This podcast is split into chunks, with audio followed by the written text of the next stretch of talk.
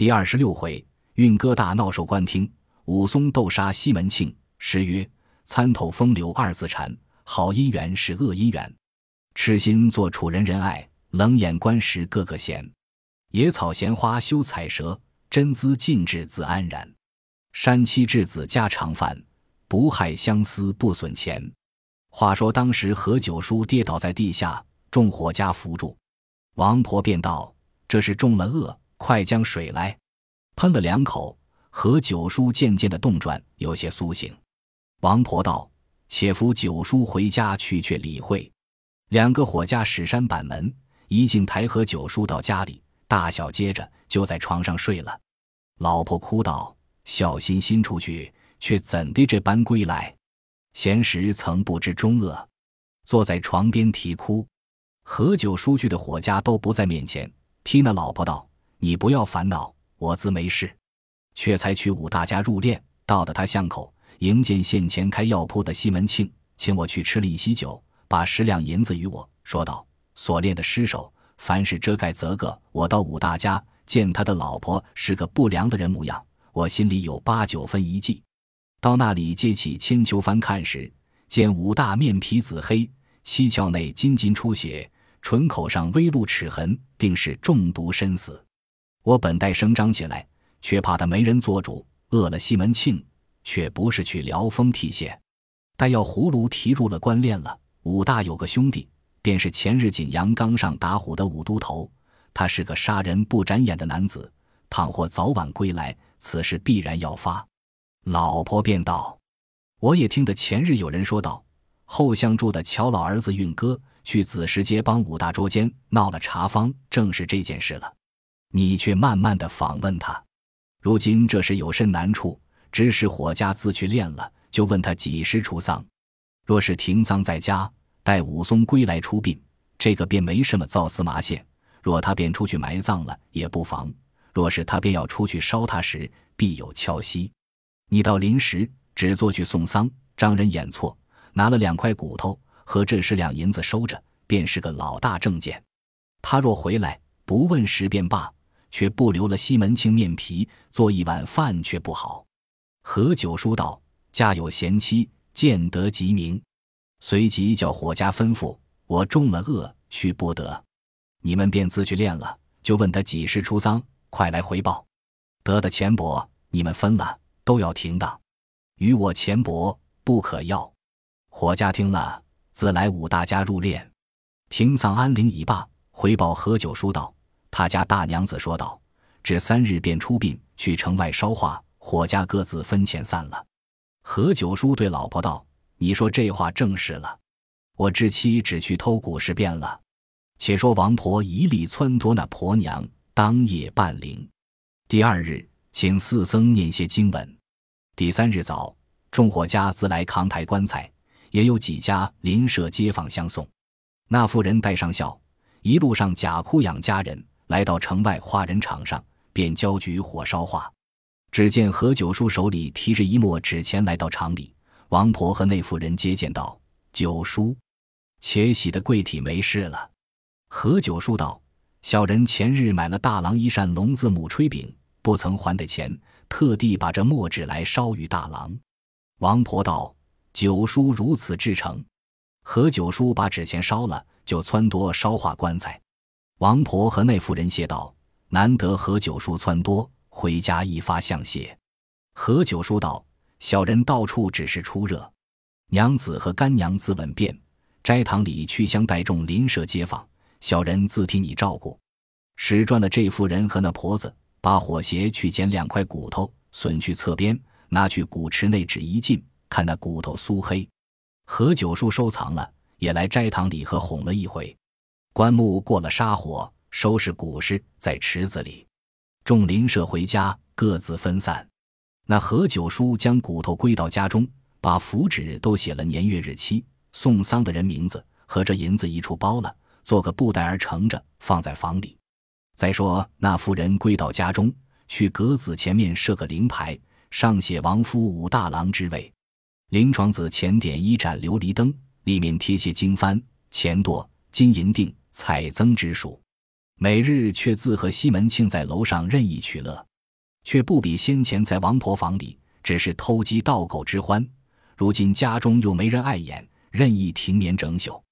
自此，西门庆整三五夜不归去，家中大小一个不喜欢。原来这女色坑陷的人，有诚实必须有败，有守这孤天，担到这女色，正是色胆如天不自由，情深意密两筹谋。只思当日同欢庆，岂想萧墙有祸忧。贪快乐，自悠游，英雄壮士报冤仇。请看褒姒幽王氏，血染龙泉是尽头。且说西门庆和那婆娘终朝取乐，任意歌吟，教得熟了，却不顾外人知道。这条街上远近人家，无有一人不知此事，却都惧怕西门庆那厮是个刁徒泼皮，谁肯来多管？常言道：“乐极生悲，否极泰来。”光阴迅速，前后又早四十余日。却说武松自从领了知县言语，兼送车仗到东京亲戚处，投下了来书，交割了香笼，街上闲行了几日，讨了回书，领一行人取路回阳谷县来。前后往回，恰好将及两个月。去时新春天气，回来三月出头。一路上只觉得神思不安。身心恍惚，赶回要见哥哥，且先去县里交纳了回书。知县见了大喜，看罢回书，已知金银宝物交得明白，赏了武松一锭大银，酒食管带，不必用说。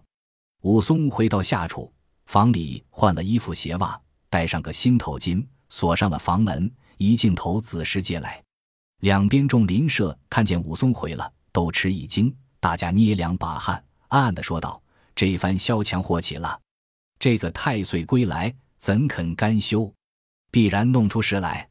且说武松到门前揭起帘子，探身入来，见了临床子写着“亡夫武大郎之位”七个字，呆了，睁开双眼道：“莫不是我眼花了？”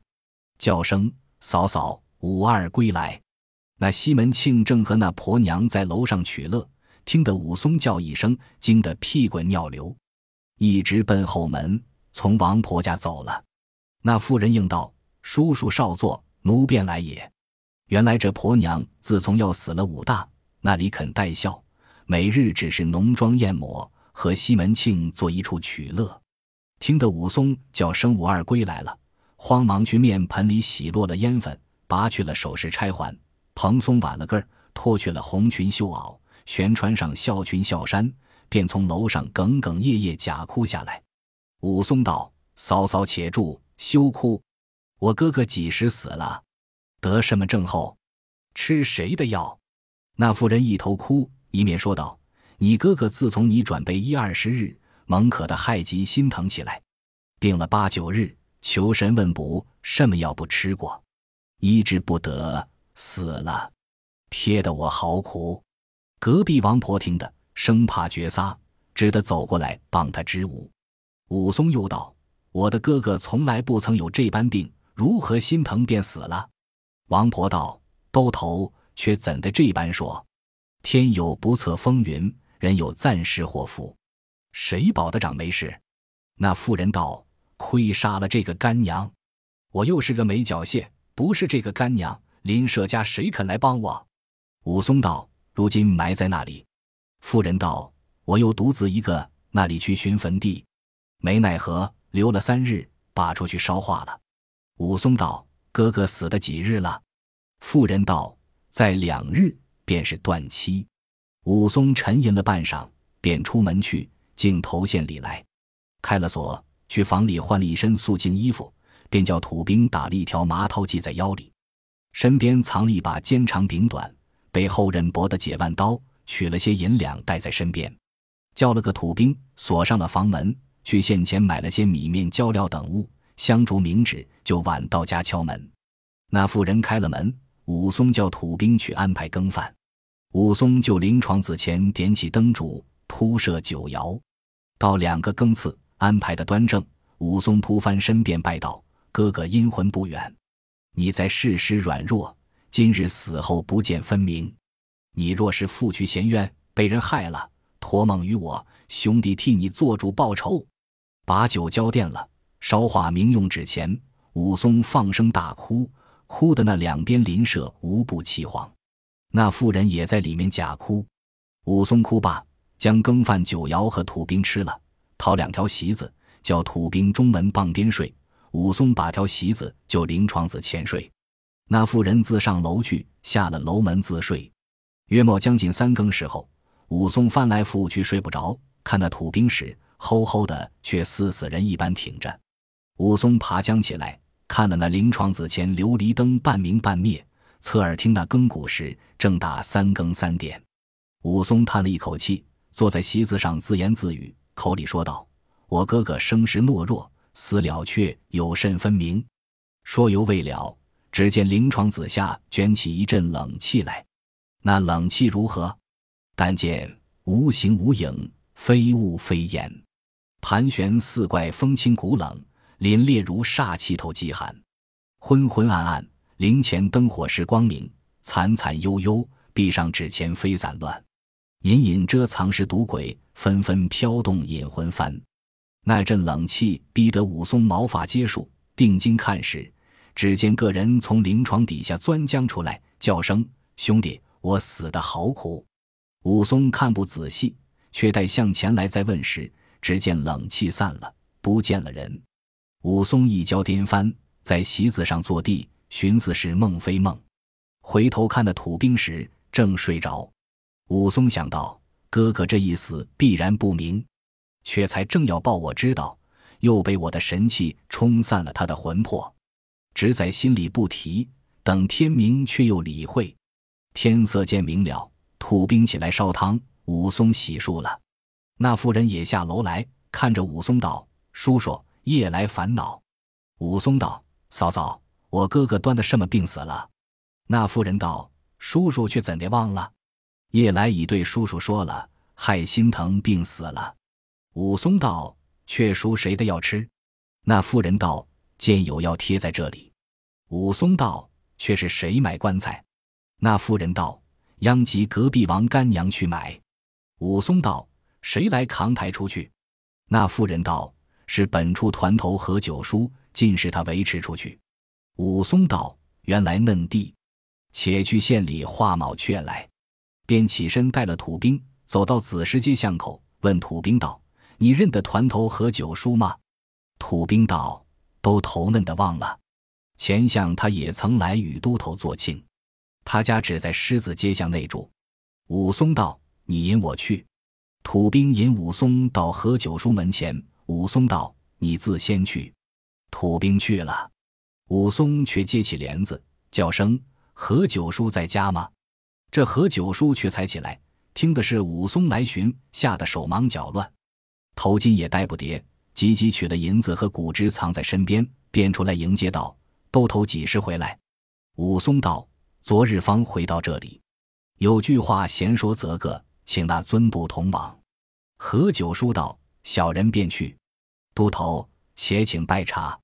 武松道：“不必，免赐。”两个一同出到巷口酒店里坐下。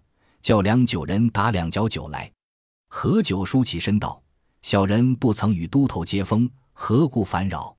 武松道：“且坐。”何九叔心里已猜八九分。两酒人一面筛酒，武松便不开口，且只顾吃酒。何九叔见他不作声，倒捏两把汗，却把些话来撩他。武松也不开言，并不把话来提起。酒已数杯，只见武松接起衣裳。嗖的撤出，把尖刀来插在桌子上，酿酒的都惊得呆了，哪里肯近前看？何九叔面色青黄，不敢抖气。武松捋起双袖，握着尖刀，对何九叔道：“小子粗疏，还晓得冤个有头，债个有主。你休惊怕，只要实说，对我一一说知武大死的缘故，便不干涉你。我若伤了你，不是好汉。倘若有半句差错。”我这口刀立定教你身上添三四百个透明的窟窿。闲言不道，你只直说我哥哥死的尸首是怎的模样。武松道罢，一双手按住气息，两只眼睁得圆彪彪的看着。何九叔去袖子里取出一个袋儿，放在桌子上，道：“都头息怒。”这个袋儿便是一个大证件。武松用手打开，看那袋儿里时。两块苏黑骨头，一定十两银子。”便问道：“怎地见得是老大证件？”何九叔道：“小人并然不知前后因地。”忽于正月二十二日在家，只见开茶坊的王婆来呼唤小人练武大郎尸首。这日行到子时街巷口，迎见县前开生药铺的西门庆大郎。拦住邀小人同去酒店里吃了一瓶酒，西门庆取出这十两银子付与小人，吩咐道：“所练的尸首，凡百事遮盖。小人从来的知道那人是个刁徒，不容小人不接。”吃了酒时，收了这银子，小人去到大郎家里，揭起千秋幡，只见七窍内有淤血，唇口上有齿痕，即是生前中毒的尸首。小人本待声张起来，只是又没苦主。他的娘子已自道是害心疼病死了，因此小人不敢生言，自咬破舌尖，只做中了恶，扶归家来了。只是火家自去练了尸首，不曾接受一文。第三日，听得扛出去烧化，小人买了一墨纸，去山头假作人情，使赚了王婆并令嫂，暗识了这两块骨头，包在家里。这骨是苏黑，系是毒药身死的证件。这张纸上写着年月日时，并送丧人的姓名，便是小人口词了。都投降查。武松道：“奸夫还是何人？”何九叔道：“却不知是谁。”小人嫌听得说来，有个卖梨儿的运哥，那小厮曾和大郎去茶坊里捉奸。这条街上谁人不知？都头要知背细，可问运哥。武松道：“是。既然有这个人时。”一同去走一走，武松收了刀，入鞘藏了，算还酒钱，便同何九叔望运哥家里来，却好走到他门前，只见那小猴子挽着个柳笼烤老在手里，抵米归来。何九叔叫道：“运哥，你认得这位兜头吗？”运哥道：“解大虫来时，我便认得了。你两个寻我做什么？”运哥那小厮也瞧了八分，便说道：“只是一件。”我的老爹六十岁，没人养善，我去南乡伴你们吃官司耍。武松道：“好兄弟。”便去身边取五两来银子，道：“运哥，你把去与老爹做盘缠，跟我来说话。”运哥自心里想到：这五两银子如何不盘缠的三五个月？便陪侍他吃官司也不妨，将银子和米把与老儿，便跟了二人出巷口一个饭店楼上来。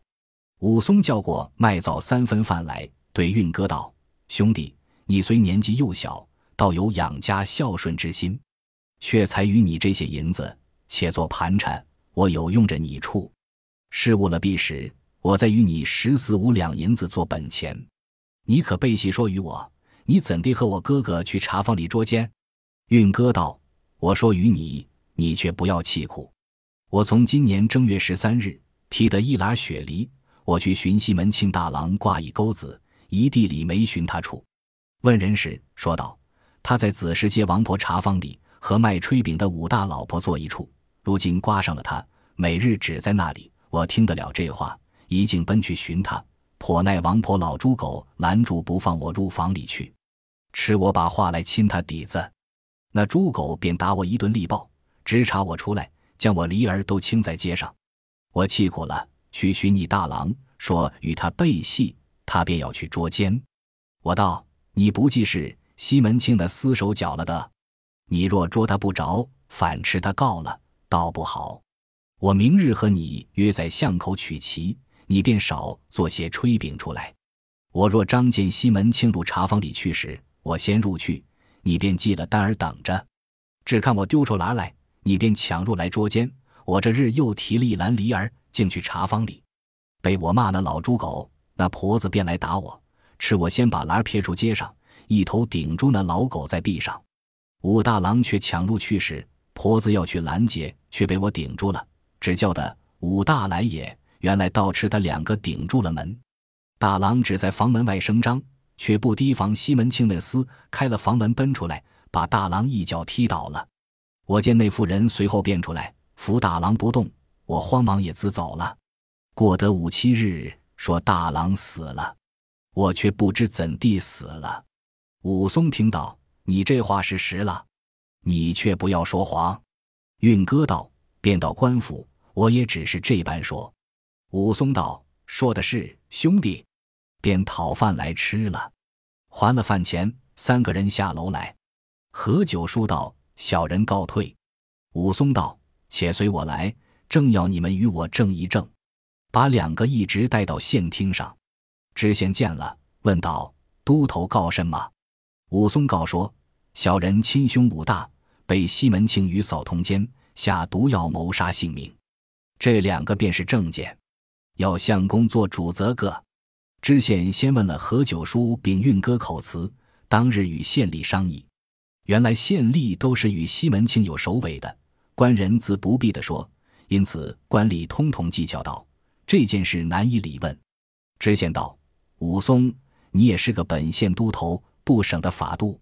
自古道捉奸见双，捉贼见赃，杀人见伤。你那哥哥的尸首又没了，你又不曾捉得他奸。”如今只凭这两个言语，便问他杀人公事，莫非推偏向吗？你不可造次，需要自己寻思，当行即行。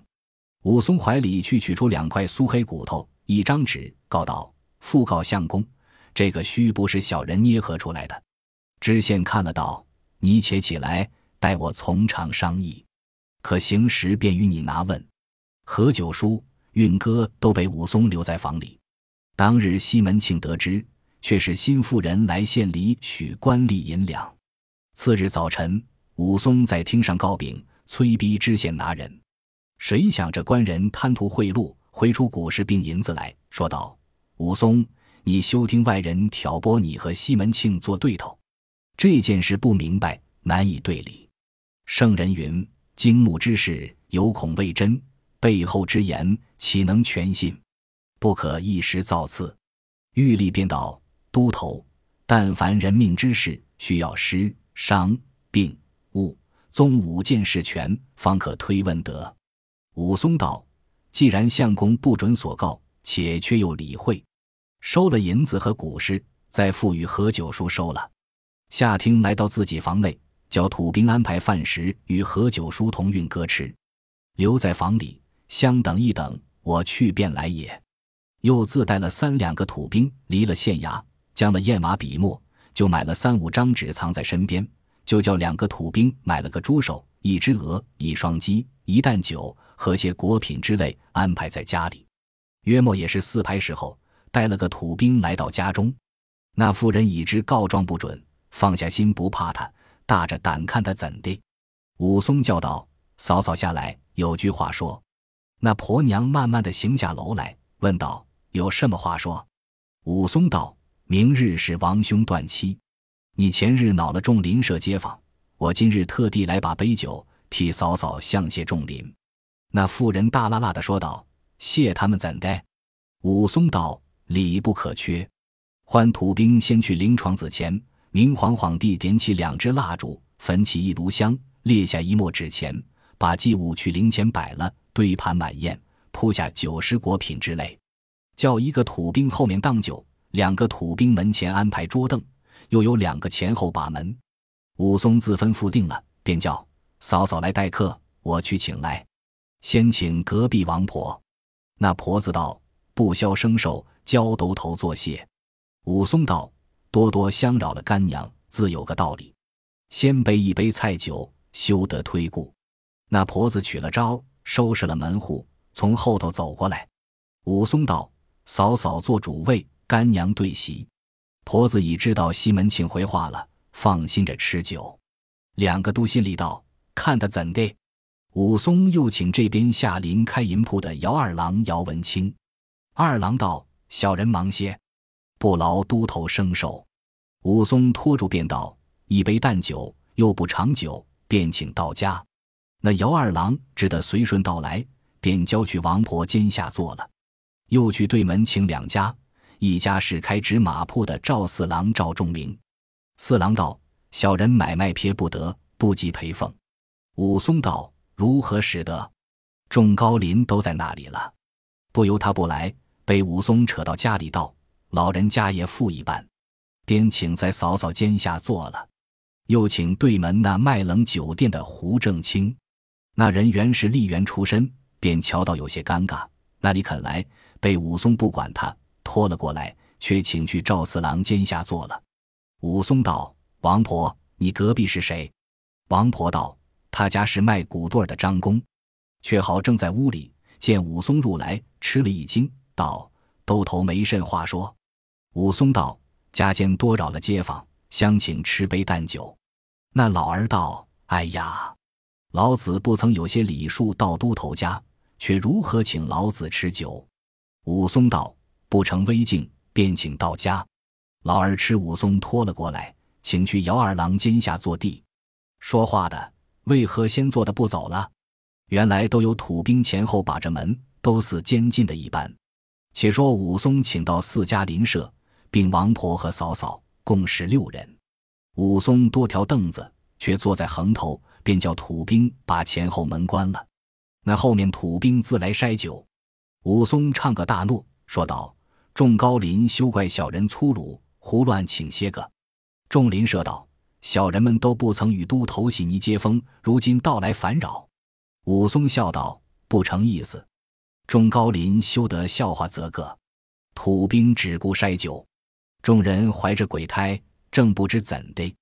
看看酒至三杯，那胡正清便要起身，说道。小人忙些个，武松叫道：“去不得。”既来到此，便忙也坐一坐。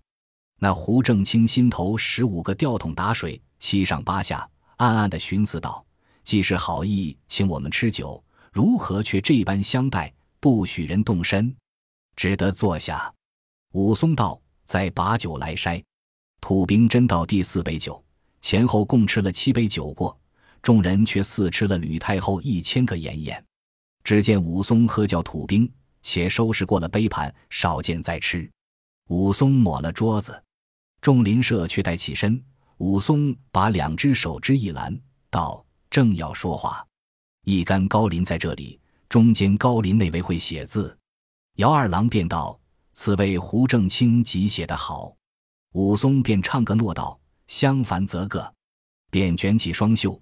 去衣裳底下嗖的纸一撤，撤出那口尖刀来，右手四指拢着刀把，大拇指按住眼心，两只圆彪彪怪眼睁起，道：“诸位高邻在此，小人冤个有头，债个有主，只要众位做个证件。”只见武松左手拿住嫂嫂，右手指定王婆，四家邻舍惊得目睁口呆，往之所措，都面面相觑，不敢作声。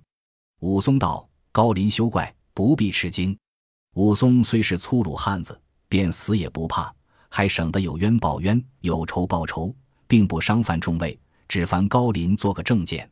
若有一位先走的，武松翻过脸来休怪，叫他先吃我武器刀了去。武松便偿他命也不妨。众邻舍道：“却吃不得饭了。”武松看着王婆喝道：“勿那老猪狗听着，我的哥哥这个性命都在你的身上。”慢慢的去问你，回过脸来看着妇人骂道：“你那淫妇听着，你把我的哥哥性命怎的谋害了？从实招了，我便饶你。”那妇人道：“叔叔，你好没道理，你哥哥自害心疼病死了，干我甚事？”说犹未了，武松把刀器插了插在桌子上，用左手揪住那妇人头髻，右手劈胸提住，把桌子一脚踢倒了，隔桌子把这妇人轻轻的提将过来。一跤放翻在灵床子上，两脚踏住，右手拔起刀来，指定王婆道：“老猪狗，你从实说。”那婆子只要脱身脱不得，只得道：“不消兜头发怒，老身自说遍了。”武松叫土兵取过纸墨笔砚，排在桌子上，把刀指着胡正清道：“相反，你与我听一句，写一句。”胡正清气抖着道：“小人便写。”讨了些砚水，抹起墨来。胡正清拿起笔，拂开纸道：“王婆，你实说。”那婆子道：“又不干我事，与我无干。”武松道：“老猪狗，我都知了，你赖那个去？你不说时，我先剐了这个淫妇，后杀你这老狗。”提起刀来，望那妇人脸上便凉。那妇人慌忙叫道：“叔叔，且饶我！你放我起来，我说遍了。”武松一提。提起那婆娘，跪在灵床子前，武松喝一声：“淫妇，快说！”那妇人惊得魂魄都没了，只得从实招说。将那时放帘子，因打着西门庆起，并作衣裳入马通奸，一一的说。此后来怎生踢了武大？因何设计下药？王婆怎地教唆波智？从头至尾说了一遍。武松再叫他说，却叫胡正清写了。王婆道：“咬虫，你先招了，我如何赖得过？只苦了老身。”王婆也只得招认了，把这婆子口词也叫胡正清写了。从头至尾都说在上面，叫他两个都点纸画了字，就叫四家邻舍书了名，也画了字，叫土兵解搭伯来，被剪绑了这老狗，卷了口词藏在怀里，叫土兵取完酒来供养在灵床子前，托过这妇人来跪在灵前，和那婆子也跪在灵前。武松道：“哥哥灵魂不远，兄弟武二与你报仇雪恨。”叫土兵把纸钱点着。那妇人见头势不好，却待要叫，被武松恼就倒来，两只脚踏住他两只胳膊，扯开胸脯衣裳。说时迟，那时快，把尖刀去胸前只一弯，口里衔着刀，双手去握开胸脯，取出心肝五脏，供养在灵前。沏茶一刀，便割下那妇人头来，血流满地。四家邻舍吃了一惊，都掩了脸，见他凶了，又不敢动。只得随顺他。武松叫土兵去楼上取下一床被来，把妇人头包了，开了刀，插在鞘里，洗了手，唱个诺，说道：“有劳高林，甚是休怪。且请众位楼上少坐，待武二便来。”四家邻舍都面面相看，不敢不依他，只得都上楼去坐了。武松吩咐土兵也叫押那婆子上楼去，关了楼门，这两个土兵在楼下看守。武松包了妇人那磕头，一直奔西门庆生药铺前来，看着主管唱个诺。大官人宅上在吗？主管道：“却才出去。”武松道：“借一步，先说一句话。”那主管也有些认得武松，不敢不出来。武松一隐隐到侧手僻静向内。武松翻过脸来道：“你要死，却是要活？”主管慌道：“都头在上，小人又不曾伤翻了都头。”武松道：“你要死，休说西门庆去向；你若要活，实对我说西门庆在那里。”主管道：“却才和一个相识，去狮子桥下大酒楼上吃酒。”武松听了，转身便走。那主管惊得半晌，一脚不动，自去了。且说武松竟奔到狮子桥下酒楼前，便问酒保道：“西门庆大郎和甚人吃酒？”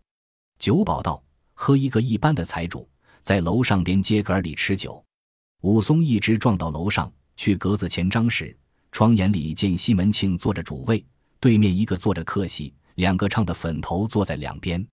武松把那被包打开一抖，那颗人头血漉漉的滚出来。武松左手提了人头，右手拔出尖刀，挑开帘子，钻将入来，把那妇人头往西门庆脸上灌浆来。西门庆认的是武松，吃了一惊，叫声。哎呀！便跳起在凳子上去，一只脚跨上窗槛，要寻走路，见下面是街，跳不下去，心里正慌。说时迟，那时快，武松却用手略按一按，拖得一跳在桌子上，把些盏儿碟儿都踢下来。两个唱的行院惊得走不动，那个财主官人慌了脚手，也惊倒了。西门庆见来的凶，便把手虚指一指，早飞起右脚来。武松只顾奔入去，见他脚起，略闪一闪，恰好那一脚正踢中武松右手，那口刀踢将起来，直落下街心里去了。西门庆见踢去了刀，心里便不怕他，右手虚照一照，左手一拳照着武松心窝里打来，却被武松略躲个过，就是里从斜下钻入来，左手带住头，连肩夹指一提，右手早捉住西门庆左脚，叫声下去。那西门庆一者冤魂缠定，二乃天理难容，三来怎当武松勇力？只见头在下，脚在上，倒撞落在当街心里去了，跌得个发昏。张第十一，街上两边人都吃了一惊。武松伸手去凳子边提了淫妇的头，也钻出窗子外，永身往下直一跳，跳在当街上，先抢了那口刀在手里。看着西门庆已自跌得半死，直挺挺在地下。